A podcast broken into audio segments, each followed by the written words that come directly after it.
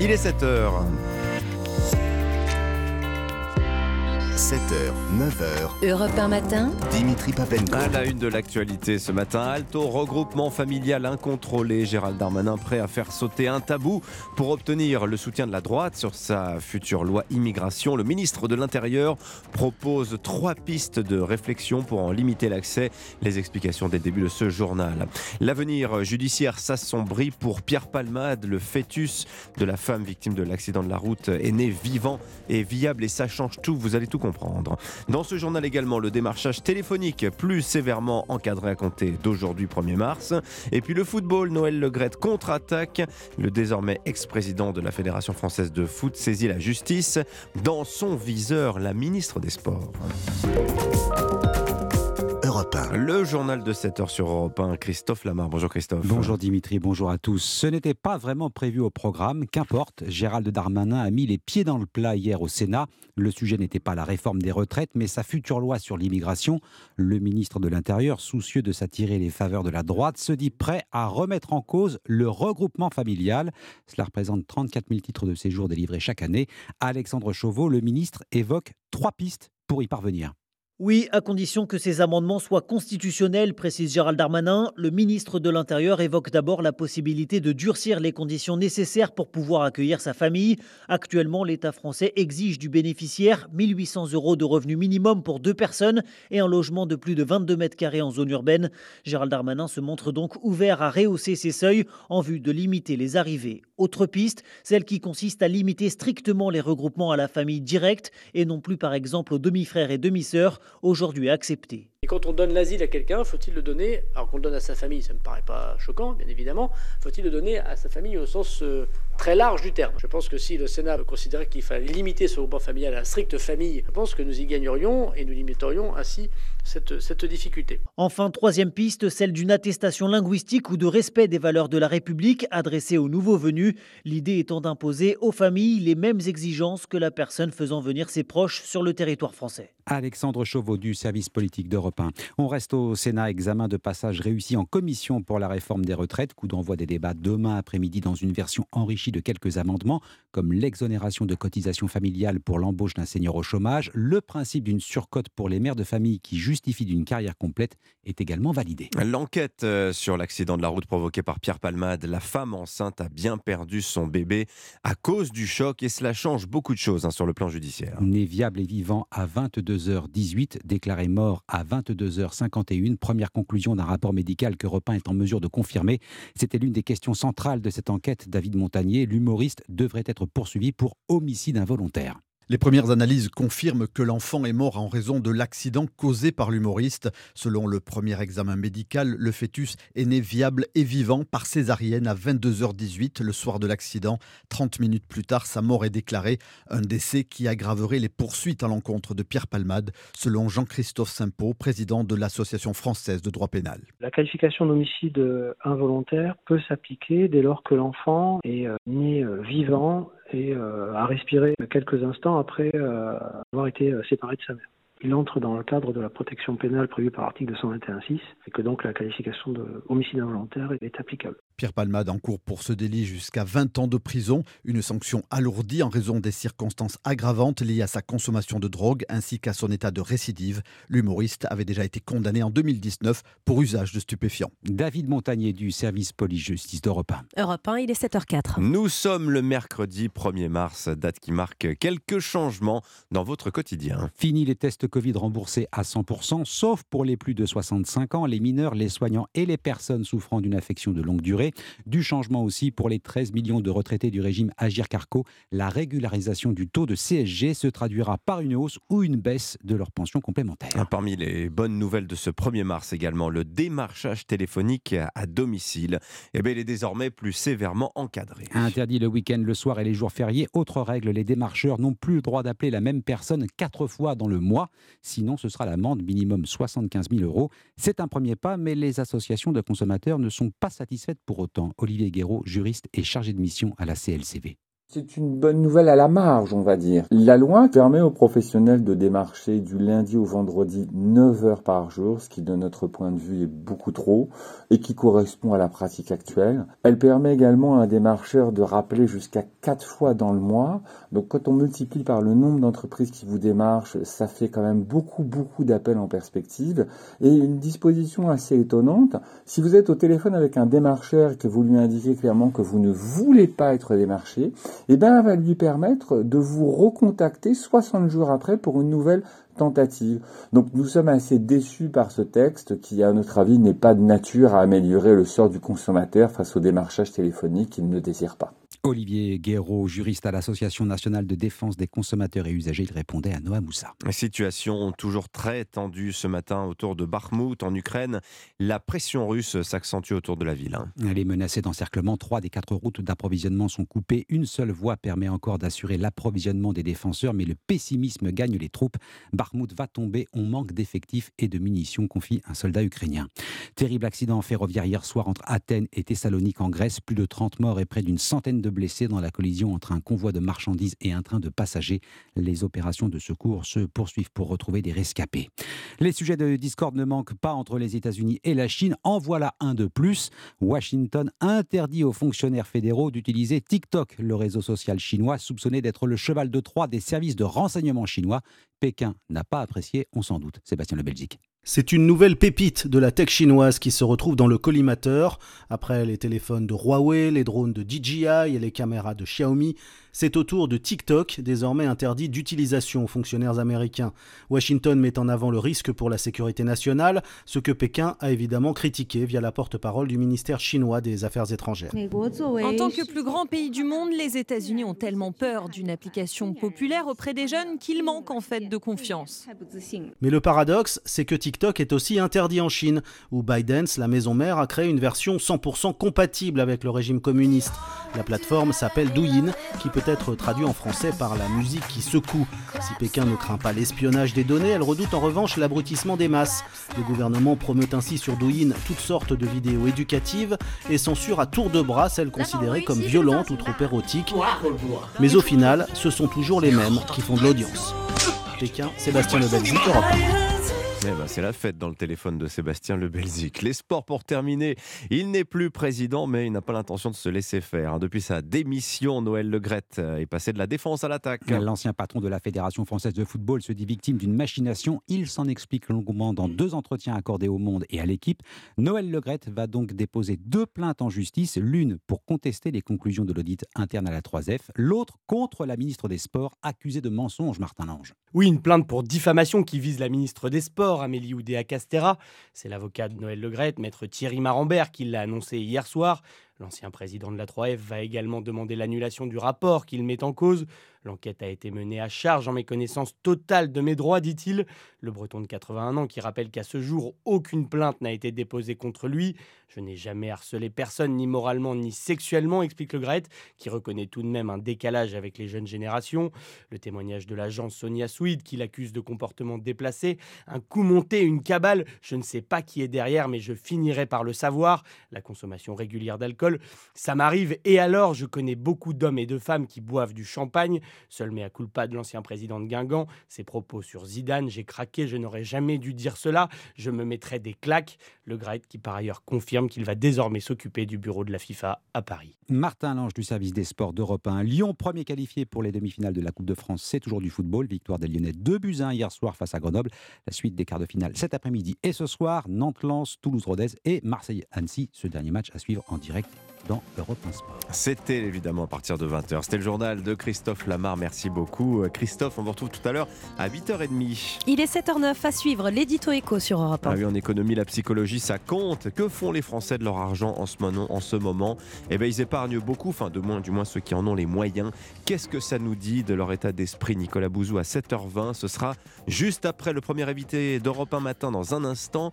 Le général Vincent Desportes sera avec nous pour nous parler d'Orion, l'exercice militaire géant des armées françaises. A tout de suite. 7h, 9h. Europe 1 matin. 7h12 sur Europe 1. Dimitri Pavlenko, vous recevez l'ancien directeur de l'école de guerre, le général Vincent Desportes. Bonjour Vincent Desportes. Bonjour. Bienvenue sur Europe 1. Depuis ce week-end, les armées françaises se livrent à un exercice militaire grandeur nature d'une ampleur inédite depuis la guerre froide. Nom de code Orion. Qu'est-ce que c'est que cet exercice Orion, général Desportes? Eh bien, c'est un exercice majeur qui vise simplement à préparer les armées françaises aux guerres qu'elles pourraient avoir à conduire, c'est-à-dire on a compris depuis un certain temps, et cet exercice a été préparé bien avant la Crimée, que les guerres de demain ne ressembleraient probablement pas aux guerres que nous avons conduites pendant 20 ou 30 ans, c'est-à-dire des, des, petites guerres, enfin des guerres, mais des guerres avec peu de matériel. Les guerres de demain seront probablement semblables aux guerres, à la guerre terrible qui se conduit aujourd'hui en Ukraine. Eh bien, il faut s'y préparer, nous ne l'étions plus, il fallait s'entraîner. J'aimerais qu'on s'arrête sur le scénario d'Orion, parce que, en fait, ce scénario nous en dit long aussi sur cette... Euh, comment dire, les anticipations que l'état-major fait de la guerre, des guerres possibles pour la France à l'avenir. Qu'est-ce que c'est le scénario exact d'Orion? Écoutez, le, le, le, scénario, c'est euh, le premier. Il y a deux exercices terrain différents. Il y a aujourd'hui pendant une dizaine de jours depuis le 25 février jusqu'au jusqu'au 10 mars à peu près, et après une deuxième phase fin avril, début mai. Le premier scénario simule ou nous prépare très exactement à ce que nous appelons une entrée en premier, de manière à pouvoir rentrer sur un territoire qui est tenu par notre ennemi et dans lequel nous devons rentrer pour euh, réaliser une mission euh, militaire. Donc c'est ce qu'on appelle une entrée en premier qui se fait dans des différents champs dans les différents espaces. Donc c'est évidemment une opération interalliée. On va façonner le terrain, ensuite projeter une force qui est projetée de deux manières. On l'a vu sur les plages de la Méditerranée, projetée par une force amphibie également, et c'est le plus important, projetée par euh, une force aérolarguée, notre, euh, notre brigade parachutiste qui est mise au sol. Et une deuxième phase, donc dans un mois à peu près, un peu plus d'un mois, qui est une phase que nous appelons de haute intensité, c'est-à-dire que profitant de l'exercice de la présence de terrain de manœuvre sur lequel nous pouvons tirer, nous allons déployer une force blindée mécanisée, des chars, des transports de troupes, de l'artillerie, euh, appuyée par l'aviation évidemment, et nous allons nous entraîner exactement au combat qui est conduit euh, aujourd'hui par, euh, euh, hélas, les, Ukrainiens et les Russes à, demi-kilomètre de chez nous. Alors il y avait 7000 militaires mobilisés pour les opérations de ce week-end. il y en aura encore plus pour les opérations suivantes. nos alliés vont participer également, les Allemands, les, les Britanniques, les, les, Américains aussi en version simulée, je crois. et puis, l'idée étant d'impliquer également des civils. Plusieurs ministères vont être embarqués dans ces exercices qui seront menés à partir du mois prochain, Général Desportes. C'est cette idée que la nation tout entière peut entrer en guerre? Alors d'abord, vous savez, la guerre, c'est pas l'affaire des armées. La, guerre, c'est l'affaire d'une nation. Et on voit bien dans le cas de l'Ukraine, ce qui fait que l'armée tient. On a une vision un peu déformée par les opérations extérieures menées euh, en Afrique, etc. exactement, vous avez raison. On a conduit ce qu'on pourrait appeler des actions de police internationale qui finalement n'impliquaient pas la nation française et pour laquelle elle se sentait euh, assez peu concernée. Quand la nation est attaquée, c'est la nation qui se défend en, fait, dans une guerre de haute intensité, tout citoyen participe d'une manière ou d'une autre euh, à la guerre. Et donc, il faut que les différents ministères s'entraînent. Et puis surtout, il faut, et c'est ce, que, ce, à quoi euh, s'emploie le gouvernement et les armées, il faut créer une résilience. Qu'est-ce qui fait tenir l'armée ukrainienne? C'est le fait que chaque Ukrainien veut absolument que l'Ukraine vive. Il faut donc que les Français reprennent conscience de la menace et s'impliquent également dans leur défense, c'est que l'esprit de défense revienne, c'est fondamental. Général Desportes, je vais citer le titre d'un de vos ouvrages en 2015, hein, Lettre aux Français qui croient encore être défendus. C'est plutôt inquiétant comme titre. Est-ce qu'on est mieux défendu aujourd'hui? Est-ce que cette opération Orion apporte la preuve que l'armée française est en mesure de se défendre eh Bien, moi, j'ai jeté ce cri d'alarme en 2015. J'étais un de ceux euh, qui ont participé à, hmm. cette, euh, à cette prise de conscience. On est un an après l'invasion de la Crimée, le début de l'invasion russe dans le Donbass, etc. à ce moment-là. Hein. Exactement, on comprend, et je comprends, moi je l'ai écrit dans ce livre qui, qui, a été le Grand Prix de l'Académie française. Enfin l'invasion, l'annexion de la Crimée, pardon. Exactement, l'annexion. Et on comprend bien que la guerre peut avoir de multiples formes et qu'on a vécu pendant dans ce qu'on peut appeler, ce qu'on appelle un certain confort opérationnel dans lequel on conduit de petites opérations face à un ennemi qui finalement est faible. Et que la France n'est pas capable de conduire d'autres guerres, ces guerres qui viennent et qui sont venues en Europe depuis, euh, depuis un an. Et donc il fallait s'y préparer. Et oui, euh, tout ça a finalement eu des effets, puisqu'à partir de 2018, la loi de programmation militaire initiée par le président Macron, qui a été une loi de réparation, a permis euh, un peu de, de, de, de reconstruire l'armée française. Il y a eu un réveil stratégique à ce moment-là. Il y a, eu un réveil stratégique.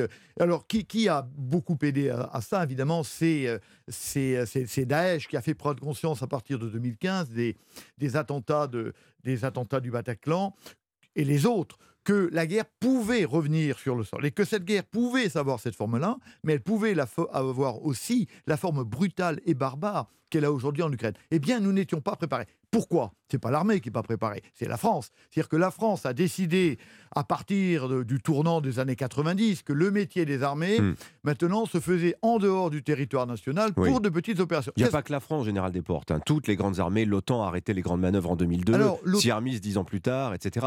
Il y a eu une pause générale quand même. Hein. Il y, a eu une pause générale. Mais quand vous dites l'OTAN, non, les pays européens, l'OTAN, parce que les États-Unis ont toujours cru à ça hmm. et c'était toujours, était, toujours entraîné.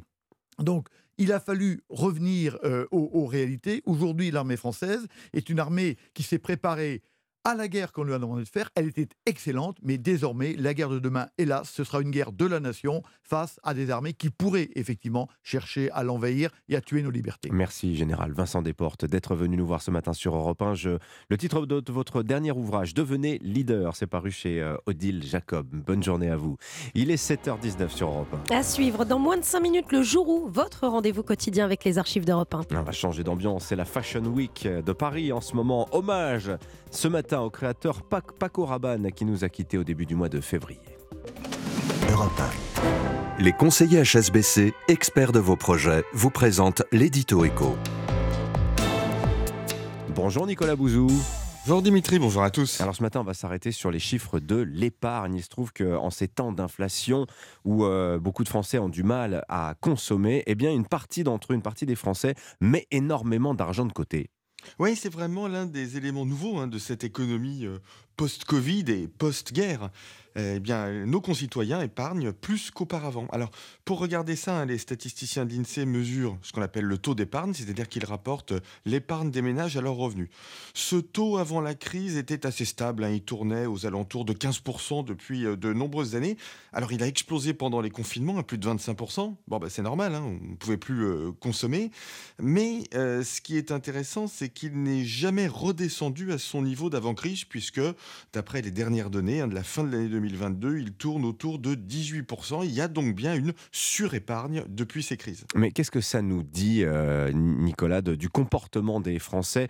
Je disais tout à l'heure que la psychologie joue un rôle en économie. Qu'est-ce que ça révèle de la psychologie des Français? Eh, Vous avez raison, mais déjà ce que ça montre, euh, c'est que les revenus, euh, en réalité, continuent d'augmenter. C'est-à-dire qu'un certain nombre de nos concitoyens ont les moyens d'épargner parce que les salaires augmentent. Alors certes, pas autant que l'inflation, mais il y a aussi eu des baisses d'impôts, hein, la baisse de la taxe d'habitation et puis beaucoup euh, d'aides euh, publiques.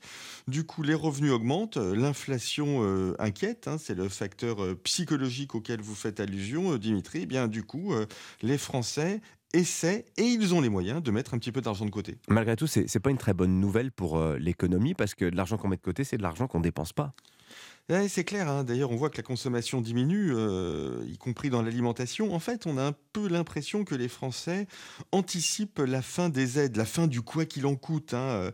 On imagine même qu'ils attendent parfois des augmentations d'impôts qui vont leur coûter cher. Au fond, l'État distribue des aides et les ménages les mettent de côté parce qu'ils voient bien que cette politique n'est pas tenable dans le temps parce qu'elle met la dette publique sur une trajectoire euh, insoutenable. Ça veut dire quelque chose de très important hein, du point de vue de la politique économique, Dimitri. Ça veut dire que pour relancer l'économie, il est peut-être nécessaire non pas d'être plus dispendieux avec l'argent public, mais au contraire plus rigoureux, tout simplement pour rassurer nos concitoyens sur l'avenir des finances publiques et de la dette. En d'autres termes, si on veut que les Français dépensent, il ne faut plus distribuer de l'argent à l'aveugle, mais au contraire faire désormais preuve de rigueur. Ça, c'est totalement contre-intuitif. Hein. Merci beaucoup, Nicolas Bouzou. Que la consommation des ménages, c'est plus de la moitié de la création de richesse chaque année. Plus de la moitié du PIB. Merci à vous. À demain. À demain, 7h22 sur Europe 1. Jusqu'où peut-on aller quand on est bien informé? C'était l'édito écho avec les conseillers HSBC, experts de vos projets. Rendez-vous sur hsbc.fr. Et vous le savez, nous sommes le 1er mars. Aujourd'hui, cadeau, vous avez deux rendez-vous avec Stéphane Bern. Ce soir, d'abord pour les 30 ans des victoires de la musique classique. C'est à la télévision sur euh, France 3. Et puis cet après-midi, comme tous les jours, 16h-18h. Stéphane Bern, historiquement vôtre. Trois personnalités qui n'auraient jamais dû se rencontrer, mais qui ont un point commun. Aujourd'hui, les rois de la disparition. Alexandre Ier, Édouard V et euh, Juan Carlos Ier. Historiquement vôtre, c'est tous les jours, 16h-18h sur Europe 1. Elle était couronnée à l'honneur tout à l'heure. Merci beaucoup Anissa à 17h22. Europe 1 matin. L'essentiel de l'actualité sur Europe 1, c'est le journal permanent. Alban Le Prince. Et Emmanuel Macron entame aujourd'hui sa tournée en Afrique centrale. Première étape au Gabon, alors que le sentiment anti-français se fait de plus en plus ressentir sur le continent. Ce serait une première dans le droit français. Gérald Darmanin se dit favorable à des amendements dans son projet de loi immigration pour limiter le regroupement familial. L'année dernière, ce motif a représenté plus de 10% de l'ensemble des titres de séjour délivrés. Les sénateurs ont donné un premier feu vert à la réforme des retraites hier en commission en retenant plusieurs amendements, notamment en faveur des mères de famille. Plus de la moitié des personnes accueillies au Resto du Cœur à moins de 25 ans. Terrible bilan communiqué hier par l'association qui enregistre une hausse de 22% du nombre de bénéficiaires cet hiver. C'est dans ce contexte que les dividendes versés aux actionnaires ont atteint de nouveaux sommets l'année dernière selon une étude publiée cette nuit avec 1560 milliards de dollars. Pour la première fois, un clone d'animal adulte, une brebis. Et maintenant, écoutez Yuri Gagarin. C'est le premier jour de l'euro. Europe 1. Il est 7h23, c'est l'heure du jour où votre plongée quotidienne dans la boîte à souvenirs d'Europe un matin. bonjour Laure d'Autriche. Bonjour Dimitri, bonjour à tous. C'est la Fashion Week en ce moment à Paris, la semaine des défilés de mode. Tout à l'heure sera présentée la nouvelle collection Paco Rabanne. Paco Rabanne, Francisco Rabaneda y Cuervo de son vrai nom, euh, nous a quittés au début du mois de février. Il a marqué, Paco Rabanne, la haute couture pendant plus d'un demi-siècle. Oui, dans les années 50, il fabrique des broderies et des accessoires pour les grands de la haute couture et les matières qu'il utilise pour les accessoires, Paco Rabanne a l'idée, dans les années 60, de les utiliser dans les vêtements, comme le plastique ou l'aluminium. Européen est aux côtés du créateur en 1968. Cette année, j'ai un nouveau matériau, c'est un jersey d'aluminium qui est laqué, très très très léger, aussi léger qu'un tissu. Où avez-vous trouvé ce jersey d'aluminium? Très loin? Très loin, ça vient d'Australie. Il n'aime pas coudre, mais il construit et assemble. Ses robes peuvent peser jusqu'à 10 kilos. Paco Rabanne est un visionnaire, lançant en 1993 Amanda Lear, qui a porter ses vêtements. Ça va du film de science-fiction à la Renaissance, moi c'est tout ce que j'aime. Il n'y a pas de gadget. Il a, il a des années d'avance sur tout le monde. À la fin des années 60, Paco Rabanne lance aussi des parfums qui vont faire de lui un homme très riche. Alors le modernisme de Paco Rabanne, Laure, euh, plaît en particulier aux icônes des années 60. Oui, Brigitte Bardot, Jane Fonda ou encore Françoise Hardy. Et dans le travail, comment est Paco Rabanne Le directeur de sa maison de couture, Gilbert Personeni, répond en 91. Dans cette profession donc de mode, on a euh, tous les cas euh, pathologiques possibles et imaginables. Celui-ci est plutôt inoffensif et charmant. Sa grande caractéristique, c'est quelqu'un d'humeur égale et qui ne supporte pas que quelqu'un dans la maison hausse la voix. Et en dehors de la mode, Paco Rabanne est un mystique. Il dit qu'il a eu plusieurs vies passées. Il estime qu'il a un pouvoir pour prédire des événements. Il prédit par exemple la destruction de Paris lors de l'éclipse solaire de 99, mais pas seulement. Extrait sur Europe 1 en 1999. Au début du mois de mai, vous avez dit dans un journal, le mois de mai va être terrible. Il va y avoir un tremblement de terre à Nice et le roi d'Espagne va se faire assassiner. Il s'est rien passé. Mais vous savez qu'il y a eu une tentative d'attentat de, sur le roi d'Espagne, vous ne le saviez pas? On n'en a pas beaucoup parlé, si c'est vrai. Ici, à la presse espagnole, on en a parlé. Terre à Nice, non? Il est pour le mois de mai, mais c'est pas ce qui sait, j'ai pas dit l'année. Et c'est à la même époque, au tournant des années 2000, que Paco Rabanne tourne la page de la haute couture, mais poursuit quelques années dans le milieu du prêt-à-porter. Eh oui, il n'avait pas dit l'année, Paco Rabanne. Eh bien sûr, tout est là. Merci Lord d'Autriche pour ce bain de mémoire grâce aux archives sonores d'Europe Je vous rappelle qu'à 8h15, Carole Delga est l'invitée d'Europe un matin. Elle répond aux questions de Sonia Mabrouk. Ah oui, après Renaud Muselier, président de la région Pacaillère, la présidente socialiste de la région Occitanie, elle est à Paris en ce moment, elle était au Salon de l'Agriculture hier, elle est aussi une figure importante du Parti Socialiste. Rendez-vous eh, donc dans trois quarts d'heure. À suivre, le journal de 7h30. Eh oui, nous sommes le 1er mars. Qu'est-ce qui change aujourd'hui dans votre porte-monnaie? On va voir ça avec Roman Oquet dans un instant. Europe 1 matin, 7h, 9h. Dimitri Pavlenko. À la une ce matin, carburant, ticket resto, paquet de cigarettes, des changements en ce 1er mars, un indice. Ce mois ne sera pas tendre avec notre pouvoir d'achat. Le point dans un instant. La France est l'un des plus mauvais élèves en Europe. On va parler de la couverture vaccinale contre le papillomavirus. Une campagne va être lancée chez les collégiens à la rentrée prochaine. Et puis, nous partirons dans un village alsacien qui va découvrir enfin le réseau mobile après 16 ans de bataille. Une antenne 4G va être installée dans cette zone blanche.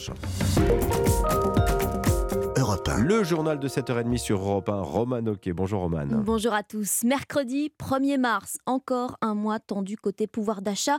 Plusieurs changements sur nos factures du quotidien dès aujourd'hui. Baptiste Morin, on commence au moins par une petite bonne nouvelle? Oui, il y a le plafonnement chez Total Energy, 1,99€ maximum sur l'essence et le gasoil dans les 3400 stations du groupe à partir d'aujourd'hui et ce jusqu'à la fin de l'année. Il y a aussi l'augmentation du prix du paquet de cigarettes. La hausse varie de 50 centimes à 1 euro en fonction des marques, mais la barre des 11 euros est bien franchie pour certains paquets. Opération de régularisation, ça c'est pour les retraites complémentaires. Agirc Arco, plus de 13 millions de retraités vont voir leur pension fluctuer. Ce sont les taux de prélèvement de CSG qui vont être mis à jour avec effet rétroactif. Donc pour certains, la pension va augmenter, mais pour d'autres, elle va malheureusement baisser. Enfin, pour ceux qui travaillent et qui bénéficient de tickets restaurants, le plafond journalier est revu à la baisse à partir d'aujourd'hui.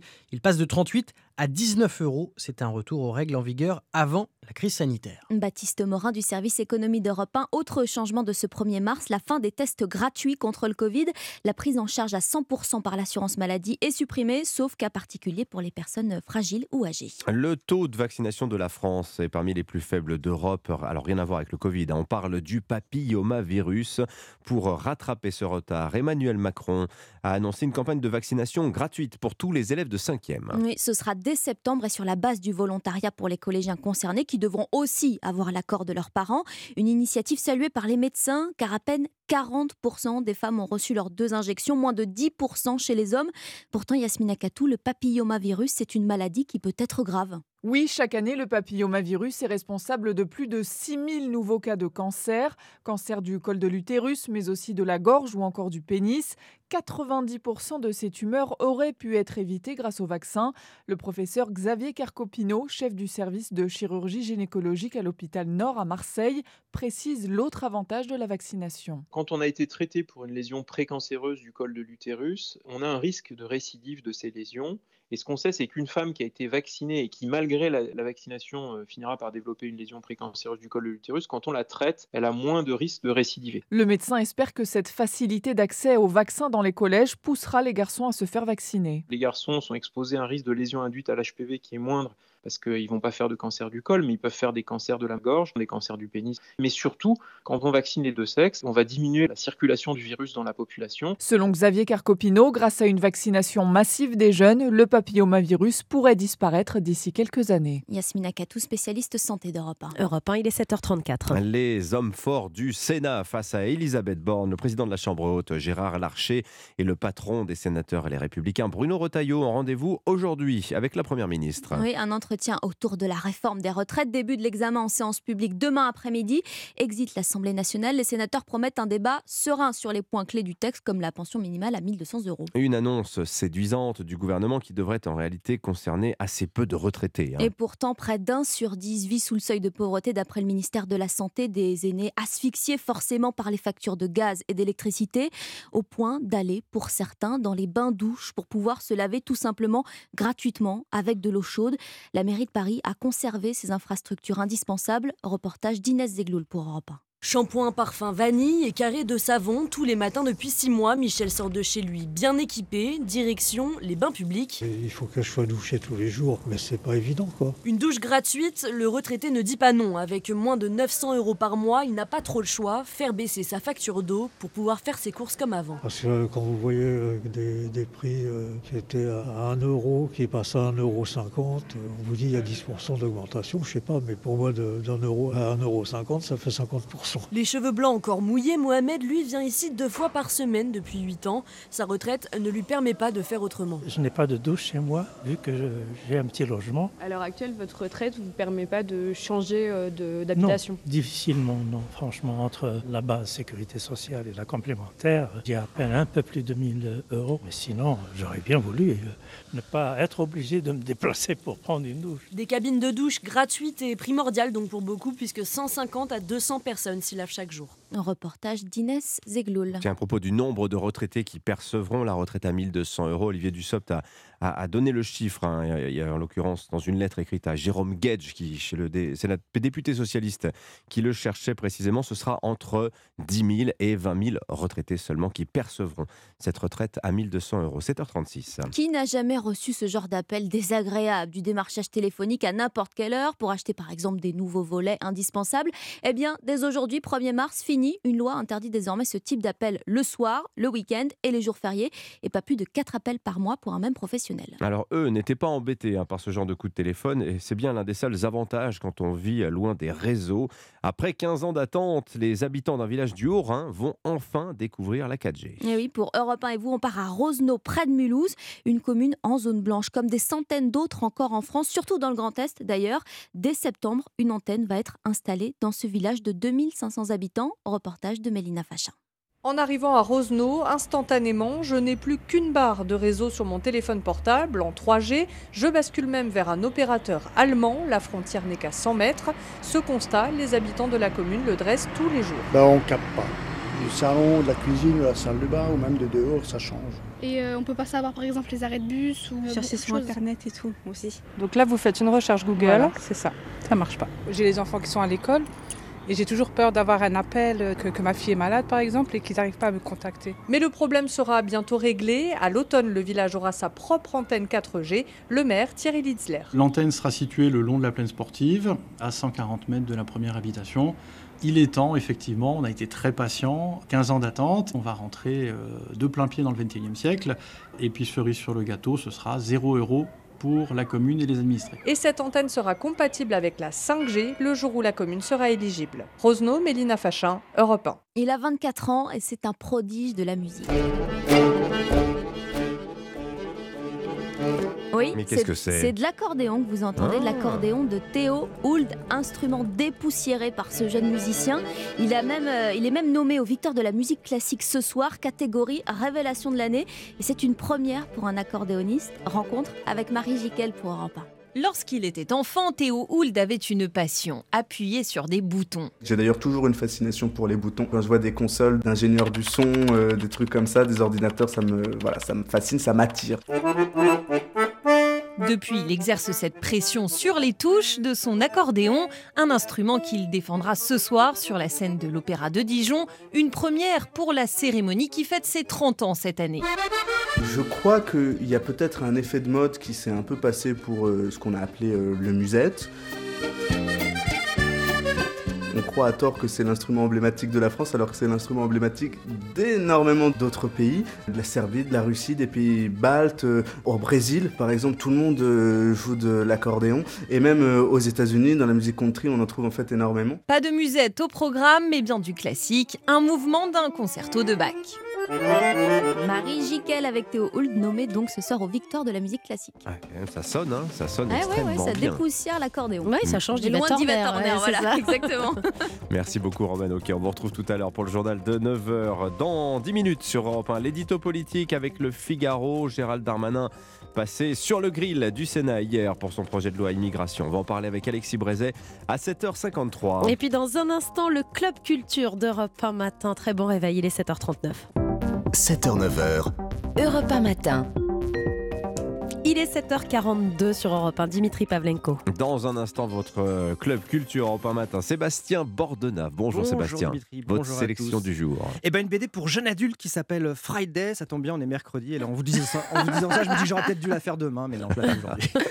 Les sorties ciné également. Laurie Choleva. Bonjour Laurie. Bonjour Dimitri. Euh, moi je vous parle d'Isabelle Huppert en syndicaliste qui dérange. Allez, à tout de suite. Mais d'abord, l'édito international sur Europe 1. Bonjour Vincent Hervouette. Bonjour Dimitri, bonjour à tous, bonjour à toutes, bonjour à chacune. Bonjour à chacun. Bonjour Vincent. Le gouverneur de Floride, Ron DeSantis, s'attaque à Disney, jugé trop woke, trop progressiste. Oui, alors c'est mieux qu'une victoire, c'est une reconquête. La Floride vient d'annexer une principauté de bande dessinée, 11 000 hectares, c'est quatre fois Monte-Carlo, c'est un peu moins que Liechtenstein. C'est le royaume de Disney depuis sa fondation à Orlando dans les années 60. Walt Disney World profitait d'une forme d'indépendance, un statut de district spécial. Le parc d'attractions économisait des dizaines de millions d'impôts, mais s'occupait de tout, des routes, des bâtiments, de l'éclairage, de l'eau, etc. Hier, le gouverneur Ron DeSantis a signé la loi qui liquide ce privilège. Alors il arborait le sourire carnassier des méchants qu'on aime tant dans les vieux films de Disney. La Floride reprend le royaume en main, un conseiller nommé, le fisc va passer, les règles de construction seront désormais respectés. Le républicain frappe Disney au portefeuille, mais il remporte surtout une victoire culturelle, une bataille décisive car Disney est le symbole du wokisme, sa forteresse. La guerre n'est pas gagnée, mais la route de la Maison Blanche vient de s'ouvrir. Alors Ron DeSantis, au passage, prend sa revanche hein, sur euh, la multinationale. Elle l'avait clairement défié. Hein. Oui, la querelle dure depuis deux ans, depuis que le gouverneur a fait voter une loi sur les droits parentaux dans l'éducation. Elle interdit l'enseignement de l'identité de genre aux petits-enfants, de la crèche jusqu'à l'âge de 8 ans. Ce faisant, DeSantis est devenu la bête noire des milieux progressistes. Mais deux électeurs sur trois le soutiennent et jubilent de voir les, les gens riches et célèbres d'Hollywood réduits à l'impuissance. Joe Biden condamne une loi qui met en danger les jeunes LGBTQIA vulnérables. Disney, qui vient d'engager la purge de son catalogue, signalant par un bandeau infamant que Peter Pan, les Aristochats, Dumbo sont d'un racisme insupportable. Disney qui vient de lancer la petite sirène noire ou Miss Marvel pour faire oublier la belle au bois dormant qui ferait l'apologie du viol ou Blanche-Neige et les sept nains aux stéréotypes consternants. Eh bien, Disney prétend faire abroger la loi. Son président a bien tenté de résister aux activistes hyper woke de l'entreprise, mais il a été viré. Voilà, et Ron DeSantis contre-attaque et va leur faire payer cher. Hein. Oui, il a trouvé une martingale efficace. Il démasque le double langage de la gauche. Elle est censée lutter contre les multinationales et s'indigner de l'évasion fiscale, mais elle défend Disney qui prétend dicter sa loi aux dirigeants élus. Ron DeSantis est un excellent provocateur. Il a supprimé les masques Covid avant tout le monde, les progressistes sont accusés de meurtre de masse, mais l'économie de la Floride a rebondi.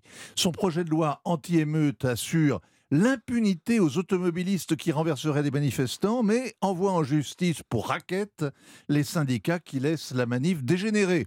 Il ferraille contre un programme d'enseignement de l'histoire afro-américaine qui fait la promotion de Black Lives Matter ou de la théorie queer. Son style incendiaire n'est pas un handicap. Au contraire, il a été réélu triomphalement en novembre. C'est un Trump qui aurait fait Harvard et mènerait sa bataille sur le front culturel. Alors, il ne faut pas le dire aux enfants, mais les bêtises de Mickey peuvent faire élire le grand méchant loup. Signature européen Vincent Hervouette, 7h46. Europe matin.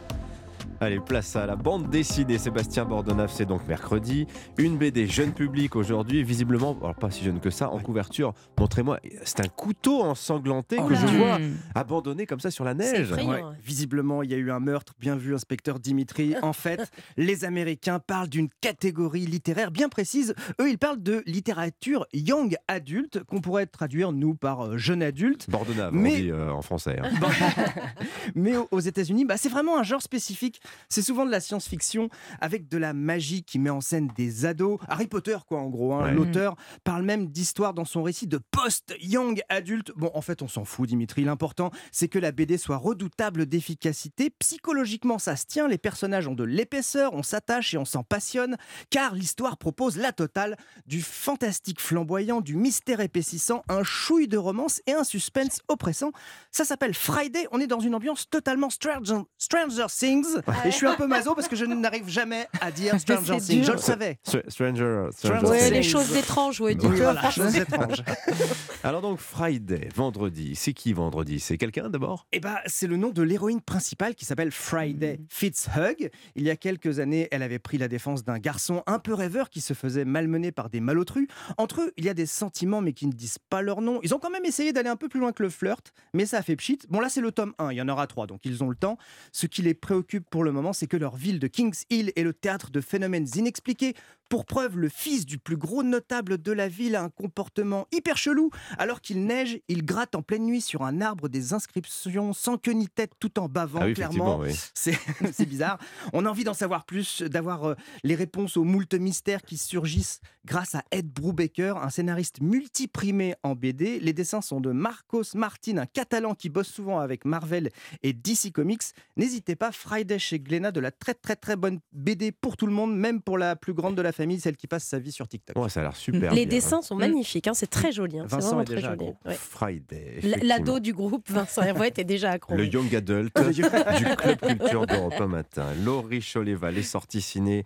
Isabelle Huppert à l'affiche euh, cette semaine, au cœur d'une affaire d'État. Effectivement, dans La syndicaliste de Jean-Paul Salomé, sorti aujourd'hui, qui revient sur une histoire vraie, celle de Maureen Kearney, une employée CFDT chez Areva, devenue euh, lanceuse d'alerte, qui a tenté de révéler, grâce à des documents confidentiels, qu'un accord était en train d'être signé en Chine et qui a fini par être agressée chez elle. Maureen Kearney s'est fait agresser chez elle, c'est quoi cette histoire? Vous avez des ennemis? Depuis un an, je travaille sur un dossier sensible chez Arriva. Il négocie avec les Chinois dans le dos du gouvernement. Vous avez des preuves? Madame Kearney, à part vos empreintes et celles de vos proches, on n'a rien trouvé. Mais j'étais violée Vous pensez qu'elle pourrait avoir tout inventé? Il est dangereux ce type. Vous croyez que je vais me laisser intimider par une petite syndicaliste de rien du tout? Je vais vous réduire en miettes. Un thriller passionnant qui met en lumière ce parcours de combattante. D'abord menacée, Maureen Kearney donc fut retrouvée chez elle, ligotée à une chaise, violée. Mais le pire, c'est ce qui a suivi. Victime au départ, elle n'a pas été crue ensuite. Et elle est passée hein, pour, avoir- exactement. pour mise en scène de son viol. hein. Ouais, complètement. Puis relaxée. puis relaxée, puis innocentée en appel, mais ses agresseurs jamais identifiés. Euh, L'interprétation magistrale d'Isabelle Huppert joue hein, sur cette ambiguïté euh, de ce personnage qui interpelle car elle n'a pas l'attitude d'une bonne victime. Isabelle Huppert me confiait d'ailleurs samedi euh, dans Clap que c'est justement ce qui lui a plu dans ce rôle. C'est vrai que ce qui est intéressant pour euh, l'actrice que, que je suis, eh bien, c'était de rendre au fond le visage de la vérité aussi crédible que celui du mensonge. Et euh, c'est en ça que le film devient un thriller, parce qu'il y a un véritable euh, suspense euh, ju- jusqu'au bout. Mais c'est vrai que c'était intéressant de se mettre au fond à la place de celui qui la croit, autant qu'à la place de celui qui ne la croit pas.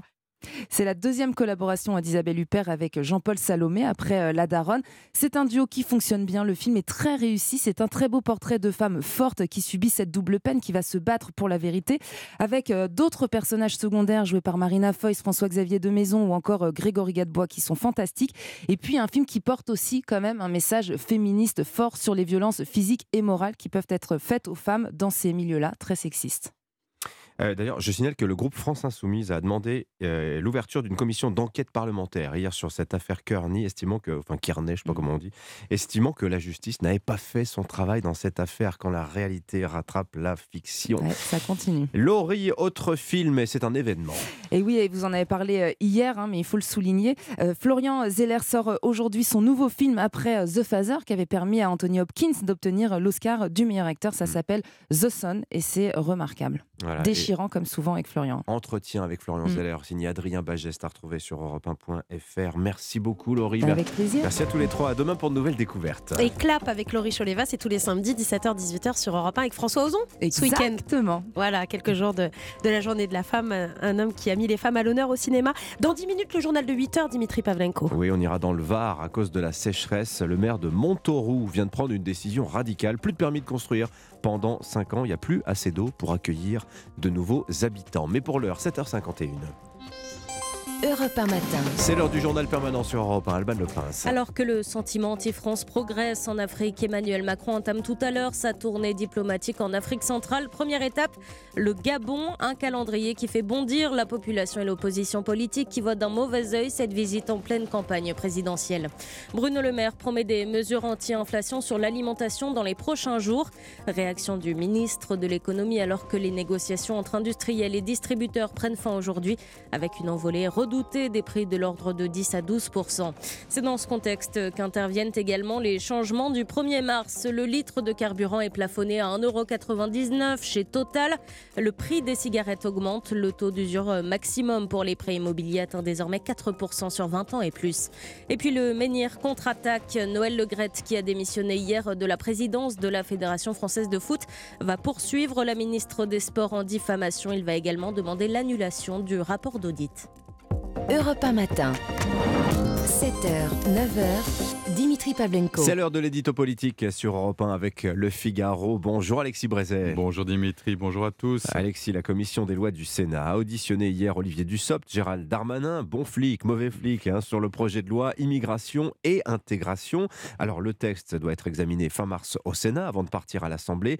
On voit que la loi sur les retraites devrait grâce aux Républicains, être adopté au Sénat. Pensez-vous, Alexis, euh, qu'il puisse en aller de même pour la loi immigration? Bah, C'est en tout cas ce dont rêve Gérald Darmanin, qui se donne beaucoup de mal pour cela. Euh, pour son texte, il s'est inspiré d'un rapport de François-Noël Buffet, le président LR de la Commission des lois du Sénat. Il a choisi de le passer, ce texte, en priorité au Sénat. Euh, il cultive Gérard Larcher, qu'il apprécie depuis longtemps et Bruno Retailleau, pour qui il affiche une subite passion. Euh, il reçoit par fournée entière les sénateurs LR ou centristes pour les convaincre de voter sa loi. Bref, il fait le maximum. Le problème, et c'est la grande différence avec euh, la réforme des retraites, le problème, c'est qu'il y a dans son texte un volet qui à droite ne passe pas, mais alors là, pas du tout. C'est le fameux titre de séjour pour les métiers dits en tension, dans lequel les sénateurs LR voient, il faut dire que c'est difficile de ne pas le voir, une nouvelle filière de régularisation des clandestins. Alors, le ministre de l'Intérieur espère les amadouer en encadrant les dispositifs, mais il est probable que ça suffise. L'hostilité est telle que le retrait pur et simple de ce volet métier en tension est pour beaucoup un préalable à toute discussion. Est-ce que Gérald Darmanin, Alexis, euh, vous paraît euh, prêt à accepter de renoncer à ce volet du texte? Oh, bah lui, il ne demanderait pas mieux. Bah, parce que ce volet de la loi n'est pas de lui, et il est de d'Olivier Dussopt. On le lui a imposé en cours de route. Euh, ça lui fera aucune peine qu'on le retire. Le hic, c'est qu'il faudrait faire avaler cela à Olivier Dussopt, évidemment, mais surtout à Emmanuel Macron, qui a insisté personnellement pour que la loi repose sur deux pieds, vous savez bien, la fermeté d'Armanin, l'humanité du SOPT. Donc, vous l'avez compris, c'est pas gagné. Et quand bien même, quand bien même cette disposition serait retirée, euh, bah, Gérald Darmanin ne serait pas pour autant au bout de ses peines. Car les sénateurs de droite ne se contenteront pas de raboter le texte, ils veulent le muscler parce qu'ils considèrent qu'il n'est pas du tout, mais pas du tout suffisant. Alors qu'est-ce qu'ils veulent? Euh, en s'inspirant du modèle danois, c'est ce pays social-démocrate qui a réussi en peu de temps à reprendre vraiment le contrôle de son immigration, ils souhaitent par exemple rétablir le délit de séjour illégal supprimé par François Hollande. Ils veulent aussi poser dans la loi le principe qu'un étranger entré illégalement sur notre sol ne sera jamais régularisé, qu'il en ira de même pour un étranger condamné à une peine de prison, même avec sursis ou encore que le fait pour un prétendu mineur isolé de refuser de se soumettre à un test osseux, eh ben que ça vaut présomption automatique de majorité. Bref, ils auront sûrement plein d'autres idées sur le regroupement familial notamment. Alors ces exigences-là, croyez-vous Alexis, même question, hein, que Gérald Darmanin est prêt aussi à les accepter bah, Alors aujourd'hui, c'est ce qu'il dit au sénateur. Pour peu que les amendements soient dans le périmètre de la loi, que les centristes soient prêts à les voter, il se dit disposé à tout avaler. Tout ce qui tire le texte à droite lui va bien. Open bar. Euh, alors ça, c'est ce qu'on dit avant. On verra bien ce qu'il en est. Mais ce qui est sûr, c'est que si jamais le Sénat parvient à droitiser le texte à ce point, ben, c'est à l'Assemblée que ça va coincer. Parce que, bon, la gauche, évidemment, va pousser des cris d'orfraie. Mais les députés macronistes, euh, vous croyez qu'ils vont applaudir? Souvent, ils viennent du PS, en tout cas, ils sont progressistes, mais et ils n'ont pas signé chez Macron pour appliquer le programme de la droite, voire du RN, dont Gérald Darmanin, tant qu'à faire, espère l'abstention. Entre ces députés et son ministre de l'Intérieur, Emmanuel Macron va sans doute devoir choisir, et on sait qu'il n'aime pas ça. Merci beaucoup Alexis Brezel, édito politique sur Europe 1. Je signale la une du Figaro. Alexis Emmanuel Macron veut réconcilier la France et l'Afrique. Vous parlez évidemment du déplacement du chef de l'État euh, sur le continent. Nous serons en direct de Libreville au Gabon tout dans quelques minutes dans le journal de 8h. Il est 7h56 sur Europe 1. Nous sommes le mercredi 1er mars. Et nous fêtons ce jour Saint-Aubin, évêque d'Angers au 6e siècle, qui à l'époque moralisa les mœurs des grands seigneurs mérovingiens. Écoutez ça, Alexis. il leur avait interdit d'épouser leur sœur ou leur fille. Ça se faisait apparemment beaucoup à l'époque, mais c'était il y a fort longtemps. Et le 1er mars, c'est aussi l'anniversaire de la légende du sport que toute l'équipe d'Europe 1 matin embrasse, Jacques Vendroux, que ah. vous retrouvez tous les soirs dès 20h sur Europe 1 dans Europe 1 Sport. Bon anniversaire, Jacques. Dans un quart d'heure, la présidente socialiste de la région Occitanie, Carole Delga, est l'invitée d'Europe 1 matin. Votre météo, votre journal de 8h dans un instant. Nous sommes le mercredi 1er mars, il est 8h. 7h, 9h. Europe 1 matin. Dimitri Papenko. À la une ce matin, Emmanuel Macron à Libreville, au Gabon. Première étape d'une tournée africaine qui va s'étaler sur quatre jours. Objectif pour le chef de l'État, tenter la réconciliation avec le continent alors que le sentiment anti-français prospère là-bas. Nous serons en direct avec l'envoyé spécial d'Europe 1, Arthur Delaborde, dans un instant. La réforme des retraites, le débat s'ouvre demain au Sénat en séance plénière. Les syndicats préparent la riposte, mais une petite musique est en train de monter. Et si on supprimer tout simplement l'âge légal de départ à la retraite. Les explications de Barthélémy Philippe dans un instant. À venir également une décision radicale face à la sécheresse dans le Var. Neuf communes ont décidé de geler la délivrance de permis de construire. Et puis que va-t-il se passer à la Fédération française de foot maintenant que Noël Legrette a démissionné? Cyril de la Morinerie nous dira tout. 8h13, votre invité ce matin, Sonia Mabrouk, bonjour. Bonjour Dimitri, bonjour à tous. Notre invité, la socialiste Carole Delga, présidente de la région Occidentale elle est la présidente de région la mieux réélue de France. Une femme de terrain non dénuée d'ambition, ce qui fait forcément grincer beaucoup de dents. À gauche, interview à suivre. À tout à l'heure. Mais d'abord le journal Fanny Marceau. Bonjour Fanny. Bonjour Dimitri, bonjour à tous. Opération Réconciliation. Emmanuel Macron entame aujourd'hui sa tournée africaine. Quatre jours, quatre escales, à commencer par Libreville au Gabon. Arthur Delaborde, vous êtes l'envoyé spécial d'Europe 1 sur place. Ce voyage d'Emmanuel Macron, c'est d'abord une tentative pour resserrer les liens avec ces pays d'Afrique où les Français sont de moins en moins appréciés. Oui, parmi les personnes que j'ai rencontrées sous une chaleur écrasante et une pluie battante sur la principale artère de Libreville, boulevard du bord de mer, les réactions à la venue du président français sont dans un premier temps souvent optimistes et consensuelles, mais au fil des discussions, certains ne dissimulent pas un profond ressentiment anti-français et perçoivent cette visite d'Emmanuel Macron comme un soutien au président Ali Bongo qui sera candidat à sa propre succession dans six mois. Je crois que si la France faisait les choses différemment, avec beaucoup de liberté, beaucoup de liberté dans la gestion, il y aurait moins ce ressentiment. Elle est trop présente et elle ne rapporte pas grand-chose. Le timing n'est pas bon en fait. Il aurait dû attendre peut-être après les élections parce que là, on va se dire qu'il vient adouber le président actuel. Euh, et dans ce contexte, Arthur Emmanuel Macron va jouer alors à 100% la carte de l'humilité. Hein.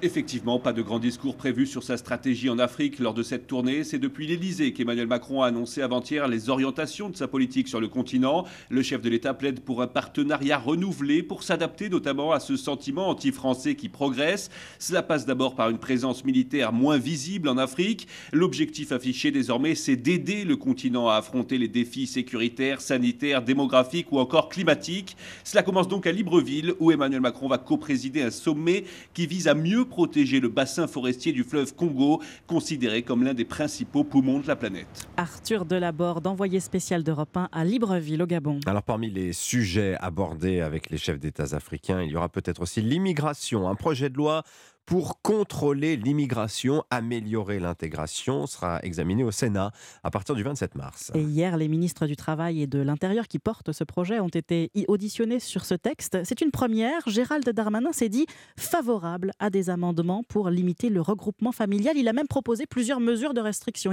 Écoutez. Moi, personnellement, je vois trois endroits dans lesquels le Sénat pourrait aller. Le premier euh, endroit, c'est celui qu'on a tous vécu quand on était maire c'est-à-dire les conditions d'accueil du groupement familial. Est-ce que 1800 euros pour deux personnes, ça suffit? Parce que quand on accueille quelqu'un de l'extérieur, ça paraît pas anormal de demander peut-être davantage de revenus ou peut-être davantage de commodités, ou davantage de présence sur le territoire national. Le deuxième sujet, c'est quand on donne l'asile à quelqu'un, faut-il le donner à sa famille au sens euh, très large du terme? Des, abus, hein, incontestablement. Euh, qu'il fallait limiter ce groupement familial à la stricte famille. En définissant, c'est quoi la famille au sens français du terme Je pense que nous y gagnerions et nous limiterions ainsi cette, difficulté. Et le troisième euh, sujet, euh, il me semble que ça pourrait être l'attestation linguistique euh, ou l'attestation euh, des valeurs de la République, y compris pour ceux qui ont des visas de groupement familial. Gérald Darmanin, le ministre de l'Intérieur, propos recueillis par Alexandre Chauveau. Alors, est-ce qu'on va vers un durcissement des règles du regroupement familial? Ce serait une première en près de 50 ans de législation. On en parlera dans le club de la presse européen tout à l'heure à 8h40. Avant l'immigration pour les sénateurs, il y aura les retraites. La commission des affaires sociales a validé le texte hier avec des amendements euh, prévoyant par exemple une surcote de 5% pour les retraites des mère de famille, ou encore un CDI senior, exonérant les entreprises de charges patronales pour les salariés de plus de 60 ans. Et alors que les syndicats agitent le spectre d'une France à l'arrêt à compter de mardi prochain pour dénoncer la retraite à 64 ans, il y a une idée qui fait son chemin. Et si on arrêtait tout simplement avec l'âge de départ légal à la retraite? Certains élus et économistes défendent sa suppression. Pure et simple, Barthélémy Philippe. Oui, une retraite à la carte en quelque sorte, l'âge légal serait supprimé et chaque Français pourrait partir quand il le souhaite, en tout cas dès qu'il estime avoir assez cotisé pour toucher la pension dont il a besoin pour vivre. L'économiste Marc de Basquiat est l'un des promoteurs de cette retraite à la carte. Faire confiance à la liberté des personnes pour décider le moment où elles partiront à la retraite, c'est quelque chose qui est un progrès plutôt que de dire que l'État doit décider à la place des personnes. Si quelqu'un part à 70 ans, libre à lui. Si quelqu'un part à 60 ans, libre à lui. Il une durée de cotisation de référence. Si on part plus tôt, eh ben, il y aura une décote comme aujourd'hui. Si on part plus tard, ben, il y aura entre guillemets une surcote comme aujourd'hui, une bonification. Ce serait une petite révolution, mais l'idée fait son chemin. Chez les politiques, Henri Guénaud et le numéro 2 du PS, Nicolas Mayer-Rossignol, la soutiennent. Et même certains députés de la majorité commencent à la reprendre à leur compte. Barthélémy Philippe du service économie d'Europe 1. Ah oui, en une semaine hein, sur l'antenne d'Europe 1, Henri Guénaud euh, et Nicolas Mayer-Rossignol, donc un, un, homme de un élu de gauche, ont plaidé l'un et l'autre pour l'abandon de l'âge légal de départ et pour ne retenir que la durée de cotisation.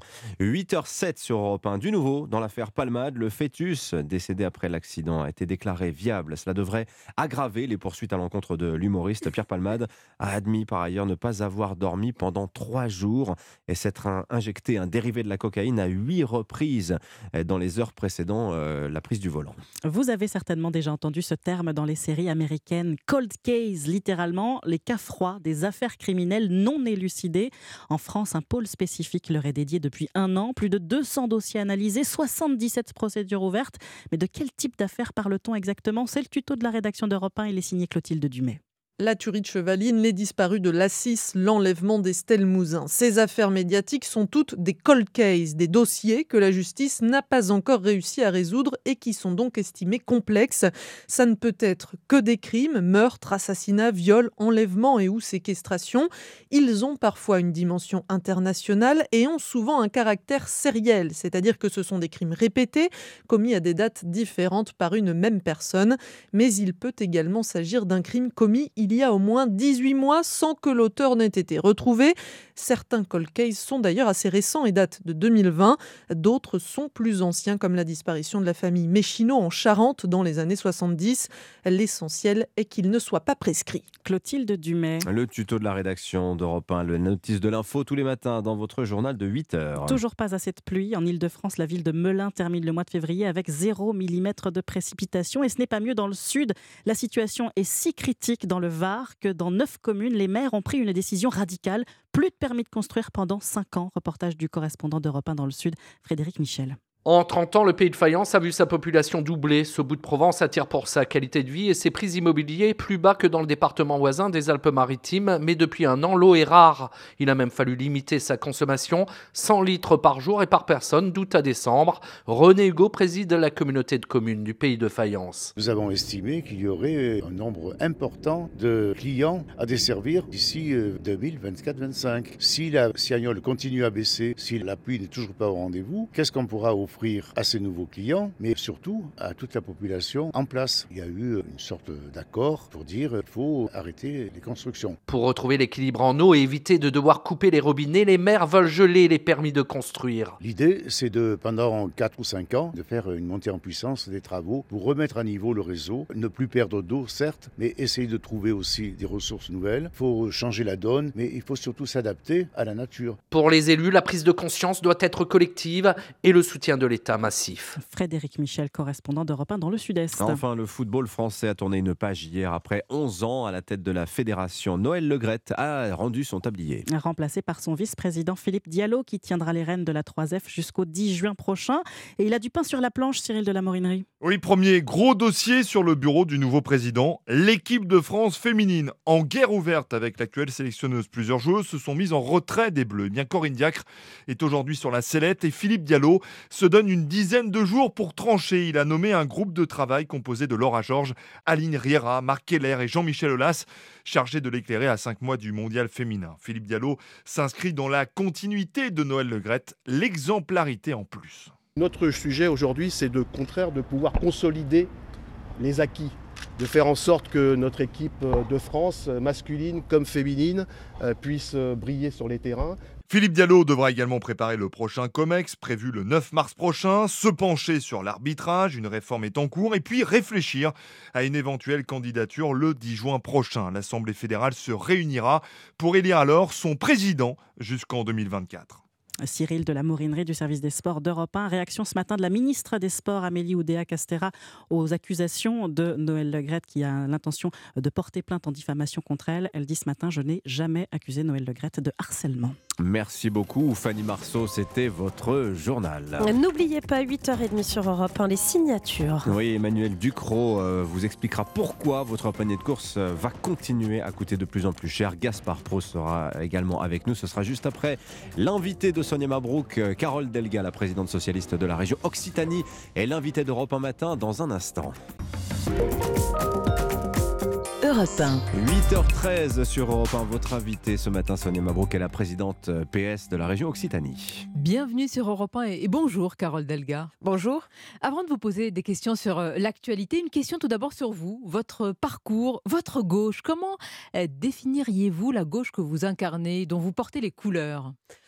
C'est la gauche euh, républicaine, c'est euh, euh, la gauche qui est très attachée au combat contre l'extrême droite, qui n'accepte pas le vote blanc. c'est la gauche pour qui l'émancipation, l'accès à l'éducation est, la priorité. Puis c'est la gauche qui aime l'entreprise, qui soutient les salariés, qui travaille avec les chefs d'entreprise. Et c'est une gauche profondément européenne. Alors à partir de là, entre la socialiste Carole Delga, l'insoumis Jean-Luc Mélenchon et l'écolo Sandrine Rousseau, quel point commun? Nous sommes de gauche. Euh, nous, sommes de gauche, mais après, il y, a, bien sûr des, variations, euh, il y a des variantes, mais dans tous les cas, euh, il y a un point commun, c'est qu'il faut proposer un projet de société à nos concitoyens. Parce qu'aujourd'hui, on prend quelqu'un dans la rue, on lui demande c'est quoi la gauche, il sait plus ce que c'est. Et donc, il faut travailler, travailler pour amener des solutions pour faire en sorte que les gens ne se sentent pas euh, enfermés euh, dans, dans, mmh. leur destin. Et donc, on, doit proposer euh, de nouvelles actions sur la question de, de l'éducation nationale, sur la question des mobilités. voilà, vous le savez, je suis pour la gratuité des transports en commun. Mais vous êtes la gauche qui soutient les policiers, oui. Vous êtes pro-entreprise, vous défendez la laïcité sans relâche. C'est pour ça que je vous ai posé la, la, question du point commun entre, avec les insoumis et notamment et, autres Sandrine Rousseau. Non, mais le point commun, il, est très clair. Un, euh, c'est que euh, l'éducation euh, soit vraiment une priorité. Il faut avoir de nouveau un projet pour l'éducation nationale, c'est-à-dire avoir plus de formation pour nos enseignants, une augmentation de la rémunération. Je suis pour la semaine de, de 4 jours et demi parce que le nombre de jours d'école en France est trop faible. C'est 140 jours en France alors que c'est près de 200 mmh.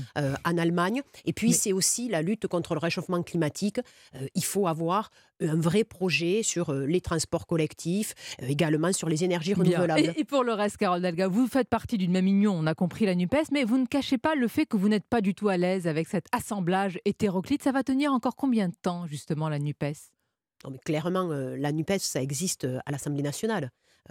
c'est une union de, la gauche qui n'avait pas ce nom-là, mais sous le précédent quinquennat, travaillaient déjà ensemble. ça a été le cas sur le référendum qui a été proposé contre la privatisation des aéroports de, de, Paris. Donc moi, je pense qu'il faut qu'il y ait une union de la gauche, mais une union qui soit équilibrée. Je l'ai toujours dit, une union derrière la France insoumise, c'est non pour moi. Mais surtout, je pense qu'aujourd'hui, le peuple français a besoin de la gauche et a besoin d'un projet de société. Mais alors, quand il a vu ce spectacle à l'Assemblée nationale, et d'ailleurs, hier encore, le ministre du Travail, Olivier Dussopt, qualifie les députés de la France insoumise de fossoyeurs de la démocratie et du débat sur la réforme des retraites. Il a tort? Non, mais Olivier Dussopt, je pense qu'il n'a pas de jugement à porter sur le comportement des uns et des autres. Pourquoi? Parce qu'en matière de traîtrise, c'est quand même oh. euh, assez traîtrise? Non, mais Olivier Dussopt, on se connaît bien, euh, on, est de la même génération, il était au Parti socialiste, nous étions députés euh, ensemble euh, sous le quinquennat Hollande, et sa dérive, elle est quand même incroyable. Parler d'une Donc, je dérive de traîtrise. Oui, les mots bien sont sûr. forts. Non, mais les mots sont forts, mais parce que c'est une réalité. Euh, il faut nommer euh, les mots de la politique française.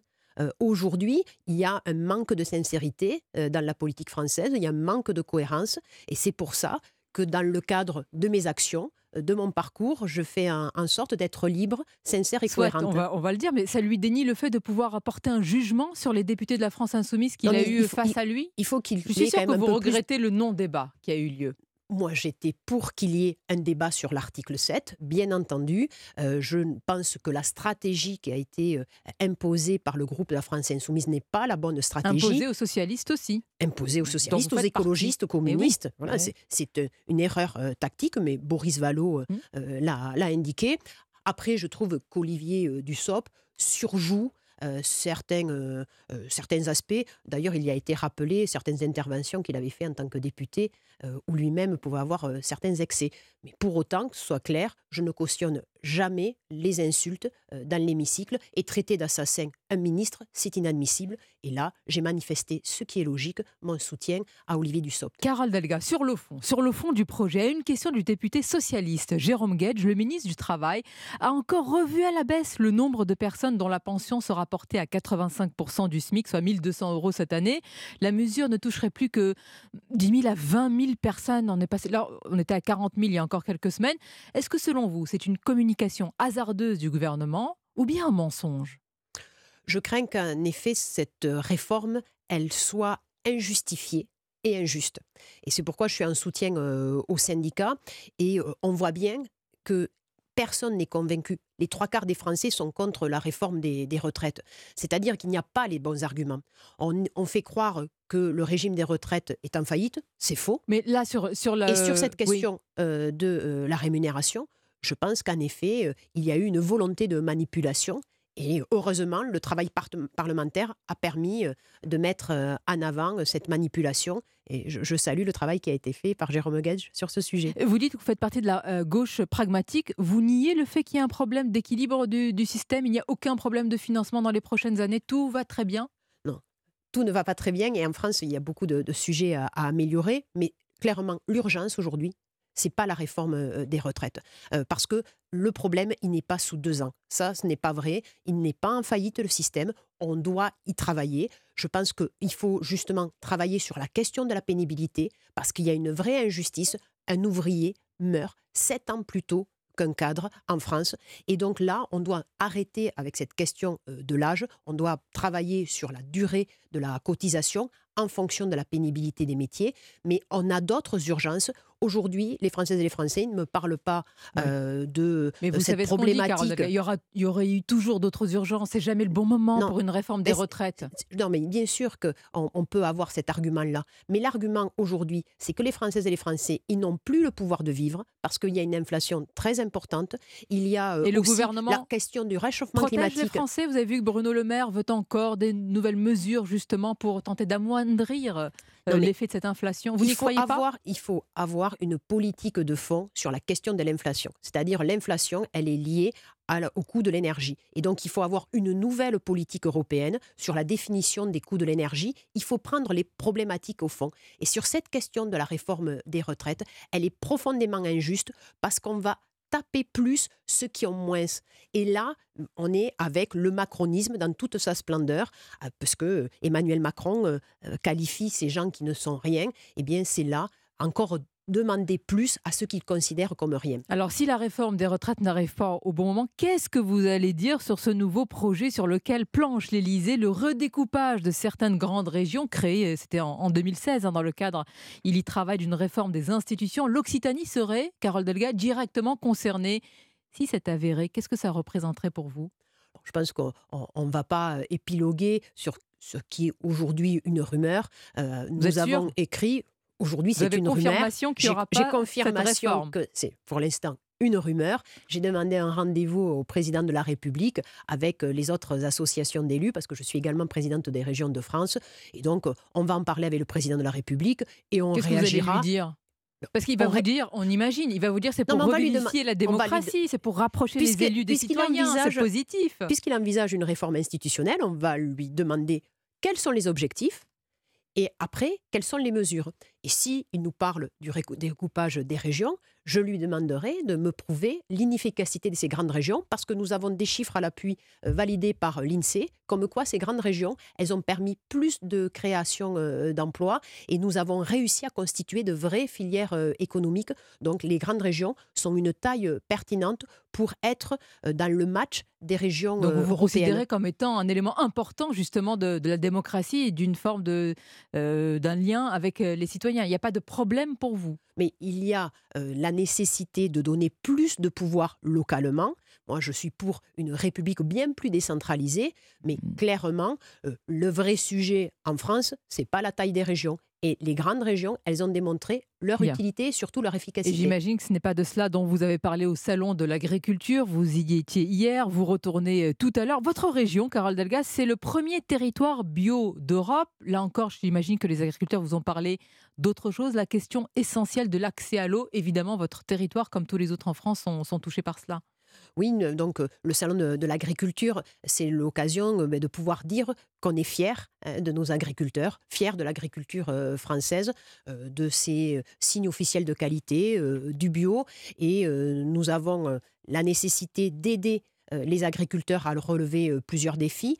Tout d'abord, euh, l'accès euh, à l'eau. Et là, les régions aussi, euh, nous agissons clairement pour mieux mailler les réseaux, pour développer les économies d'eau, pour remettre Mhm. à l'eau des anciennes retenues euh, collinaires, euh, mettre en place aussi euh, des zones humides. Mais il y a d'autres défis pour l'agriculture. C'est la question du renouvellement des, des générations. Et en Occitanie, nous avons créé une foncière, c'est-à-dire que la région achète des terres euh, agricoles, les porte pendant plusieurs années.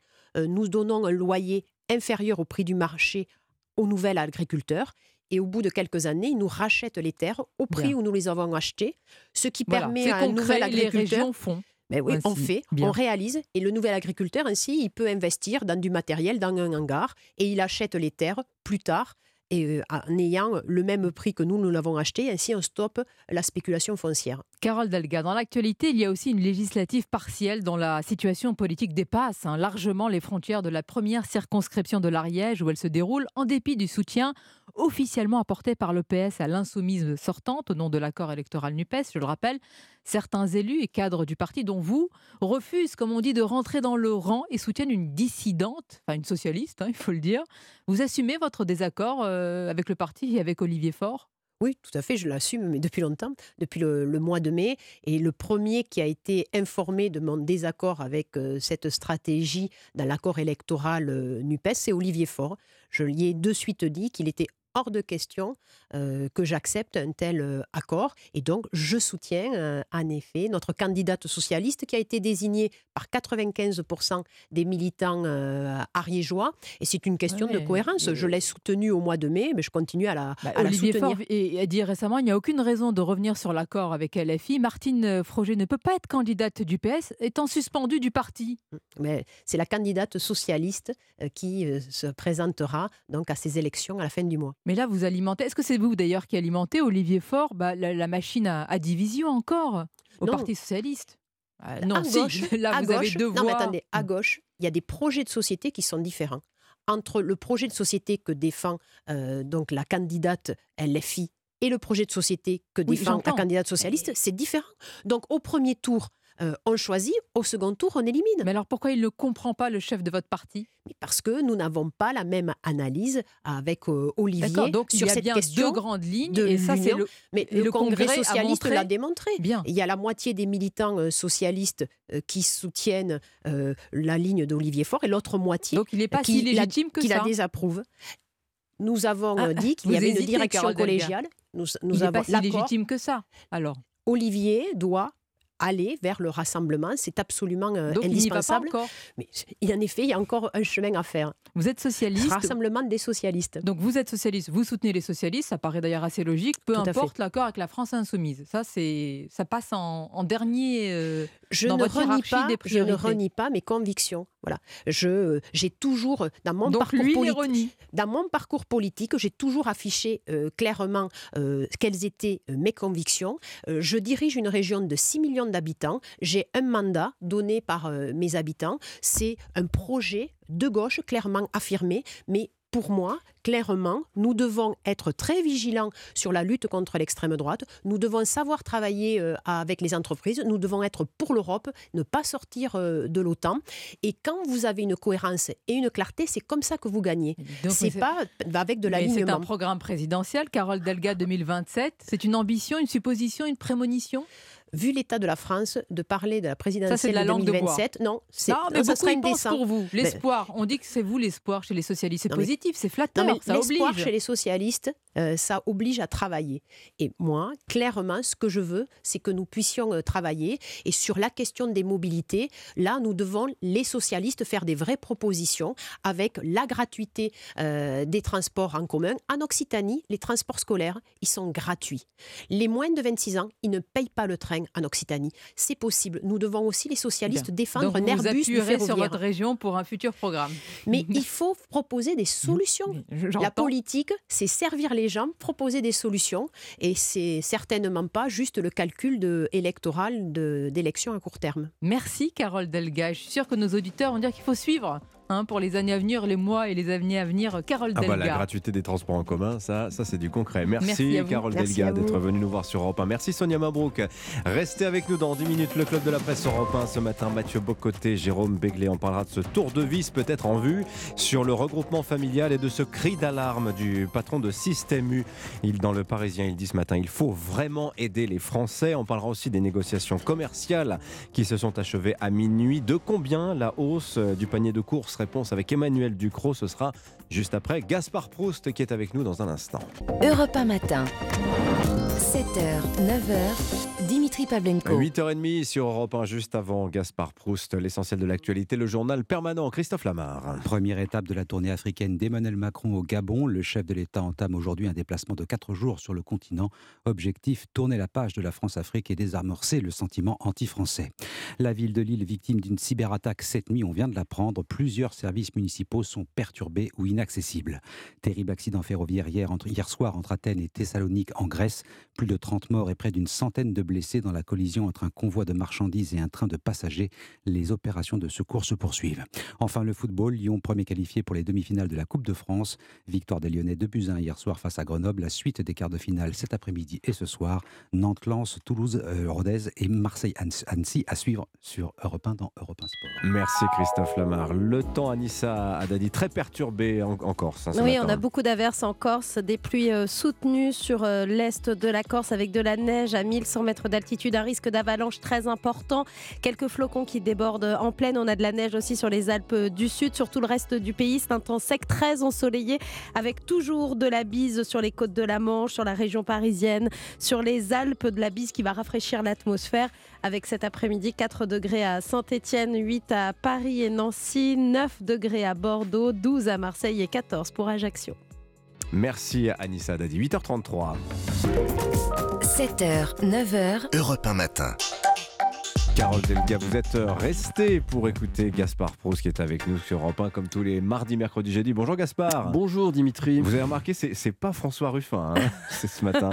Vous êtes remis de votre petite bourde d'hier Oui, ouais, j'ai appelé quatre fois Sonia je dis T'es sûr, c'est bien Carole Delga, c'est bien la socialiste, présidente de la région Occitanie. Mais de toute façon, moi, je J'allais vérifier, hein, parce qu'il faut, que vous sachiez, hier, en fait, euh, moi j'avais compris qu'on recevait François Ruffin. Du coup, j'avais préparé quatre pages sur lui, et, et finalement, c'est le Muselier qui est arrivé. Donc, vous imaginez le truc. C'est comme tu, tu bosses sur Gérard Larcher, d'un coup, on te fout Ariel Dombal, et t'es là avec ton texte. Alors, euh, Ça colle tranquille, le baba au rhum, c'est compliqué. Vous me confirmez, vous êtes bien Carole Delga Je vous confirme. Né le 19 août à Toulouse. Tout à fait. En un mot, ville de la société. Enfin, euh, c'est bien, ouais. Non, alors rassurez-vous, je ne vais, pas donner, je vais pas donner l'année de naissance pour une dame, euh, ça se fait pas. Quelle délicatesse. bah oui, vous avez vu, ça c'est gentleman un jour, bien sûr. Bah, toujours. Si me venait quand même l'idée de divulguer l'année de naissance dans le seul but de faire des calculs de droit à la retraite, bien entendu, je le ferai de manière beaucoup plus délicate. Ah bah comment vous vous y prendriez bah, Par exemple, au lieu de balancer une date, je donnerais son signe astrologique chinois. Parce que chez eux, c'est année par année. Ah alors, alors, ne soyez pas surprise, Carole Delgas, si je suis en train de tricoter autour de l'astrologie chinoise, c'est parce que, pardon, il y a tellement rien de spectaculaire dans votre CV. C'est un truc. Je, vous assure, j'ai, je fais ça, c'est juste pour gratter de la minute contractuelle. Hein. Là, je sais pas si ça se voit, mais je suis en train de ramper pour une cotisation sociale. Chaque mot de plus, c'est, un repas gagné chez Orpea, vous voyez, en ce moment. Bon, vous n'allez quand même pas me dire que vous n'avez rien trouvé sur Carole Delga. Mais c'est un parcours illisible. En 2017, elle soutient Valls. Ah, L'autre, comme prévu, bon, il se plante. Elle rejoint Hamon. Hamon. L'autre, évidemment, il se plante aussi. Donc, elle se dit mettons fin à la série noire. Au Lakers, en 2022, je soutiens Hidalgo. comme dirait l'imam Chalgoumi, je peux pas les dire plus. hein. Enfin, si vous voulez un jour euh, offrir une grille de loto à votre beau-frère et être sûr qu'il marche pas, faut appeler Carole Delga. Et, et là, elle voit que bon, faut se reprendre en main. Elle va au dernier congrès du PS. Donc, congrès du PS, bon, on parle de 20 personnes. hein.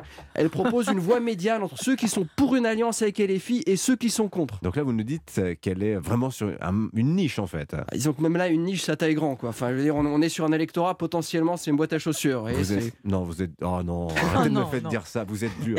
Vous êtes Non. salace. 6h30. Non, mais vous savez, Dimitri et Carole, je suis sûr que vous pensez que l'histoire du signe astrologique chinois, c'est un peu anecdotique. Eh ben, pas du tout. Ah bon? C'est oui, un vrai cas d'école pour le féministe que je suis devenu. Non, mais je vois toujours pas le rapport entre le féminisme et le signe astrologique chinois Ah, de notre notre invité, invité. est socialiste, donc féministe, j'imagine. Bien sûr. D'accord, bien sûr. Alors, comme nous tous ici, hein, je veux dire, régulièrement, nous avons des stages féminisme et matriarcat donnés par le penseur sociologue Mathieu Bocoté. et euh, et- et j'imagine que vous dites, euh, on dit présidente de région. On dit pas président, présidente. Voilà. Oui, je pense. oui. Bah, vous voyez, le problème, c'est que dans le cadre de son chine- signe chinois, vaut mieux pas le féminiser. Ah bon, pourquoi? Bah, J'ai regardé sa date de naissance, notre invité est signe du cochon. Oh non. Alors, non, mais c'est factuel. Si tu féminises, très vite, tu en rends un, vo- un hommage involontaire à Jean Lassalle. Ma femme, c'est une cochonne. Enfin, tu vois, tout de suite, ça peut être mal pris. Quoi. C'est- Tu vois, présidente de région, oui. Cochonne de métal, non. Et, et je dis ça, j'ai pas un signe facile. hein. Moi, je suis dragon de feu, tu vois. Si j'étais femme, ça serait dragon, tu vois. C'est équivalent d'un bâton de ski. Donc, euh, Dragon de feu, puis quoi encore? Pour toi, alors, je vous assure, c'est vrai? 76. Carole- bien sûr. Bon, très bien. Carole Delga, Comme en tout cas, la souplesse en moins. euh, Carole Delga fait beaucoup pour la cause des femmes. C'est euh, la première présidente d'abord de la région Occitanie, alors, tout un c'est- symbole. Non, non, ça c'est faux. C'est pas la première présidente de la région Occitanie. Mais, mais comment ça, c'est factuel ça Non, ah, parce que vous êtes accroché à vos fiches, vous lisez. Non, Oui. non, ce qui compte, c'est d'être la première présidente de région de cœur. Et ça, c'est pas Carole. Alors c'est qui? Première ré- présidente de la région Occitanie, c'est Maïté. Ah, mais La cuisinière. Ah bah bien sûr, premier hold-up féministe, cuisine des mousquetaires. Tu t'attends à voir quatre gars au collant en train de secouer des pommes sardalaises. Tu tombes sur qui? Deux bonnes femmes, l'une avec un couteau de boucher entre les dents, l'autre avec un hachoir à viande, tu vois Parce que la plupart du temps, quand tu évoques l'Occitanie, le Sud-Ouest, la première image qui te vient, tu vois, c'est c'est un magret de canard en vrai. train de, tu vois, de, de lâcher son grain dans une poêle. C'est ça l'Occitanie. Tu, tu- tu ne peux pas associer cette région à un mec. Ah non? Bah, Parmi ces quatre mots, cherchez l'intrus. Foie gras, cassoulet, gésier confit, Alain Juppé. Hein? Tu vois, à la limite, Robert Ménard, tu vois, il fait de la pub pour des pruneaux d'agents desséchés, mais bon. Vous connaissiez euh, Ma- Non, mais Maïté, elle est d'Aquitaine, elle n'est pas d'Occitanie. Bah, c'est le même coin.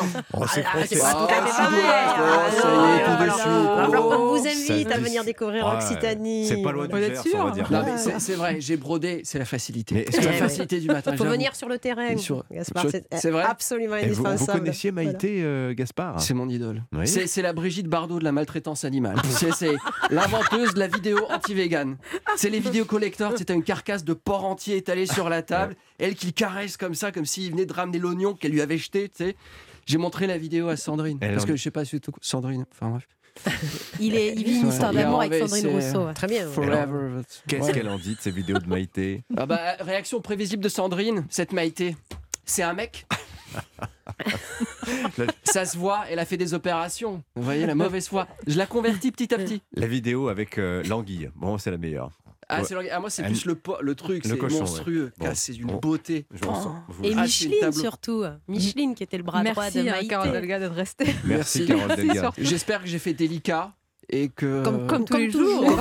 Et bienvenue en Occitanie. J'ai voilà. très bon souvenir de date dans le sud. Bon, mais très bien. merci. On merci là. Gaspard vois, on aurait Xavier Bertrand, venez manger en Picardie, ça aurait été un peu plus chiant.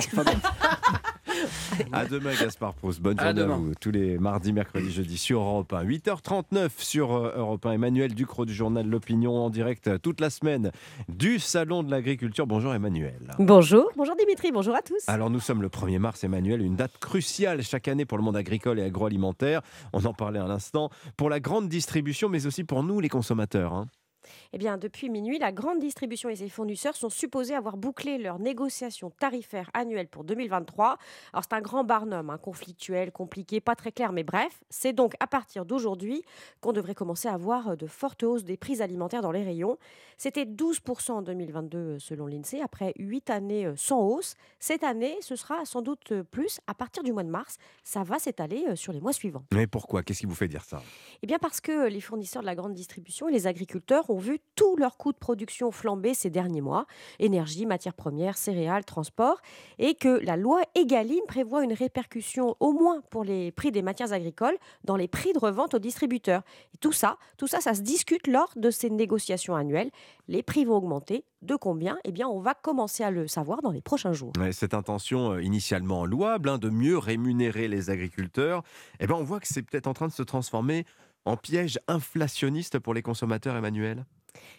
et oui, parce que les discussions qui viennent de s'achever ont lieu pour un an. Ce que vous et moi euh, paierons désormais en achetant nos yaourts, nos pâtes, nos biscuits, ce sont des prix composés sur des données des derniers mois. Une énergie au plus haut, des céréales à des sommets historiques, des huiles au prix de l'or et des œufs au prix du caviar. Tout ça, eh bien, ça se répercute finalement dans le prix de votre paquet de gâteaux. Mais là, euh, actuellement, le contexte est en train de changer.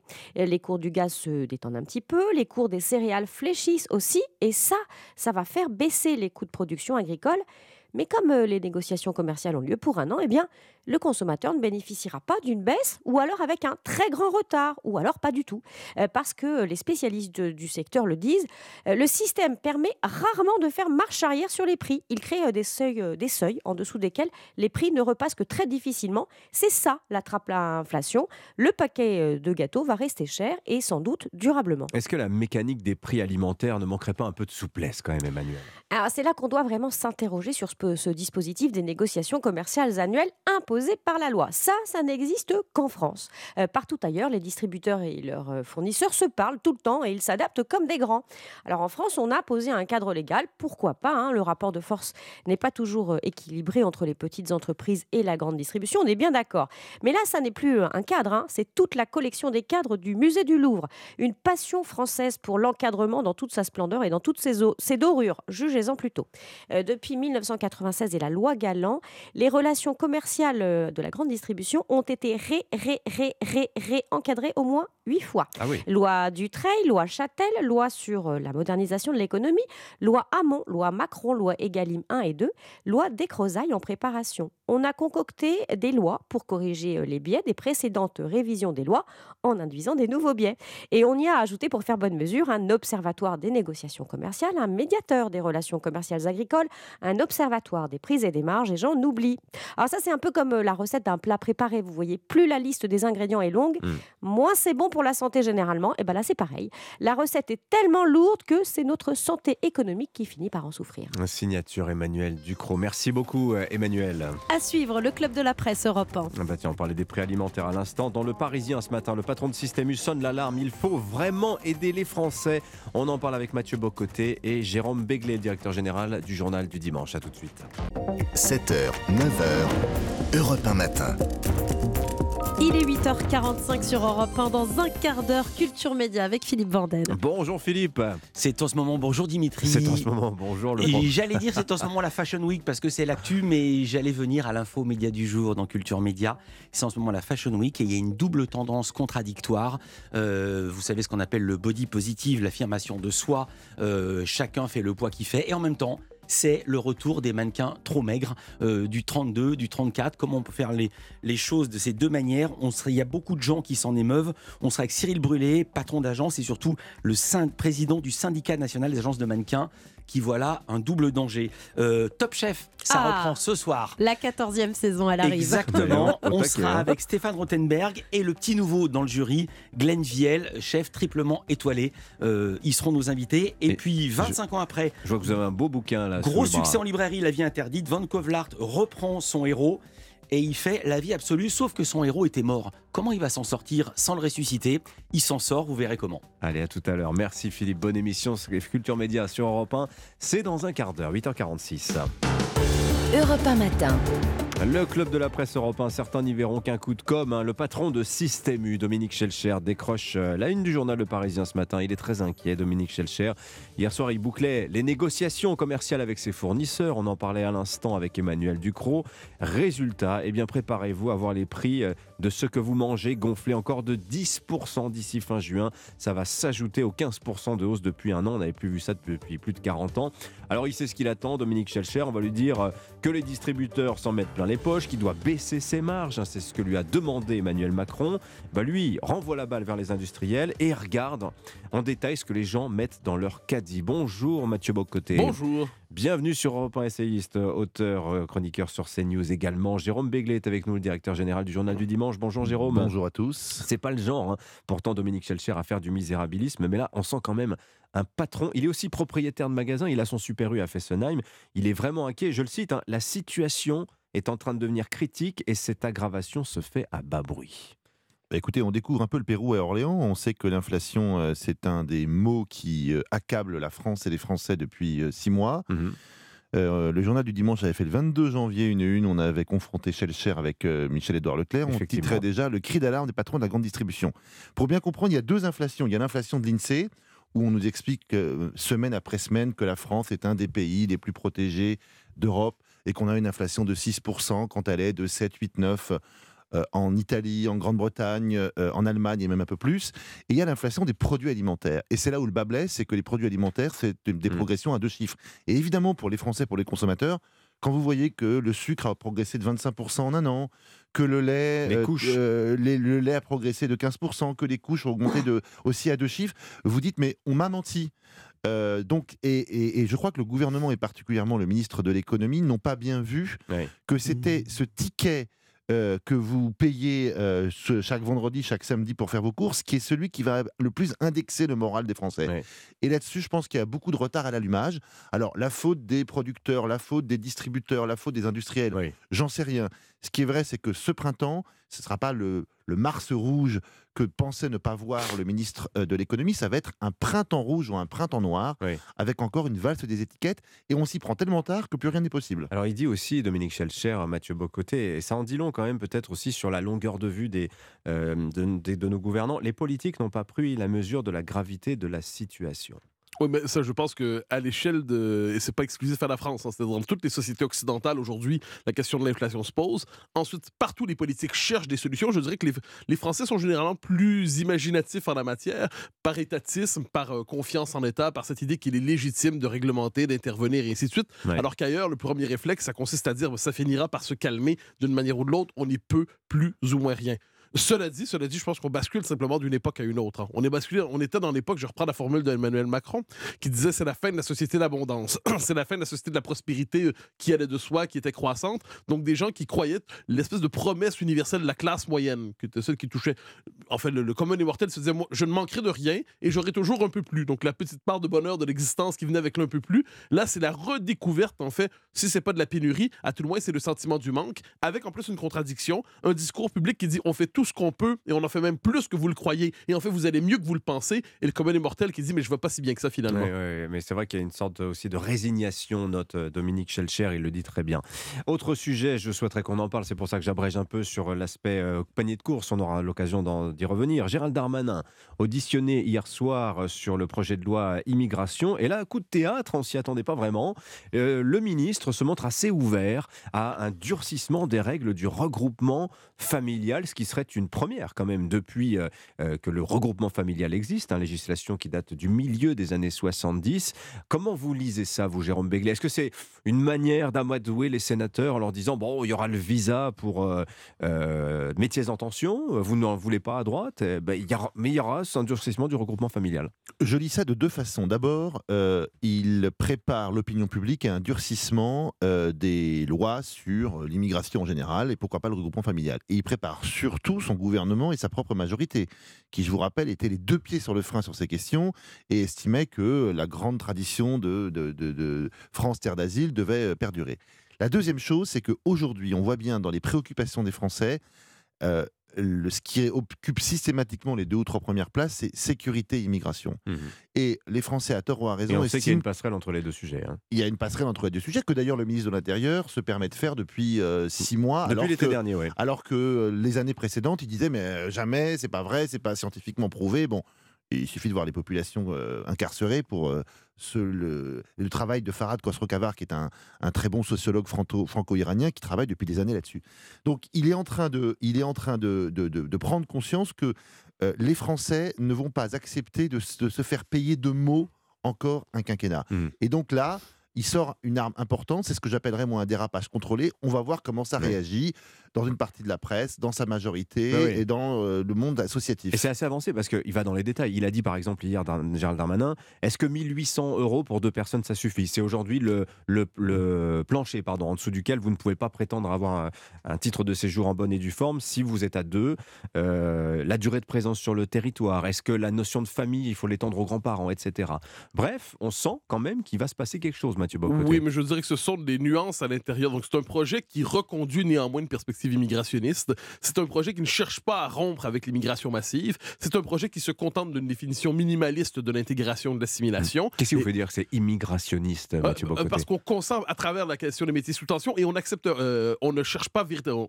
Vous donnez l'exemple du regroupement familial. On cherche à le contenir un peu. Il n'y a pas l'idée néanmoins de freiner avec Oui. ce principe sur la question des réfugiés. Quoi C'est le premier motif d'immigration en France. Mais bien sûr, bien sûr, parce hein. qu'on oublie, ça. on, on parle sans cesse d'immigration illégale. L'immigration illégale, le problème, c'est que l'immigration légale contribue aussi à la transformation démographique de la Oui. France telle qu'on la connaît aujourd'hui. Vous vous rappelez aussi l'enthousiasme du gouvernement à dire oui, regardez, euh, l'immigration de travail qualifié, elle, elle progresse. Oui, bien sûr. Donc, autrement dit, l'immigration dans son ensemble Mm. progresse. Ensuite, il faut envoyer à la population des signaux de fermeté ostentatoire pour donner le signal qu'on entend le malaise des uns des autres. Donc, qu'est-ce que c'est? Dans un cas, on dit on resserre les règles de l'assimilation, on parle le, le rapport au français, euh, la- l'apprentissage du français. Ou alors, on va, on va resserrer un peu le, le- le regroupement familial. Mais sur le fond des choses, on demeure dans une logique qui, une forme de consentement à l'immigration qui n'est plus pensée comme soit un choix, soit comme une contrainte extérieure, mais comme une forme de flux naturel Oui. qu'il est nécessaire d'organiser sans qu'il ne soit possible de le contenir. Je me permets de citer un instant, euh, je crois que c'était hier ou avant-hier dans Le Monde,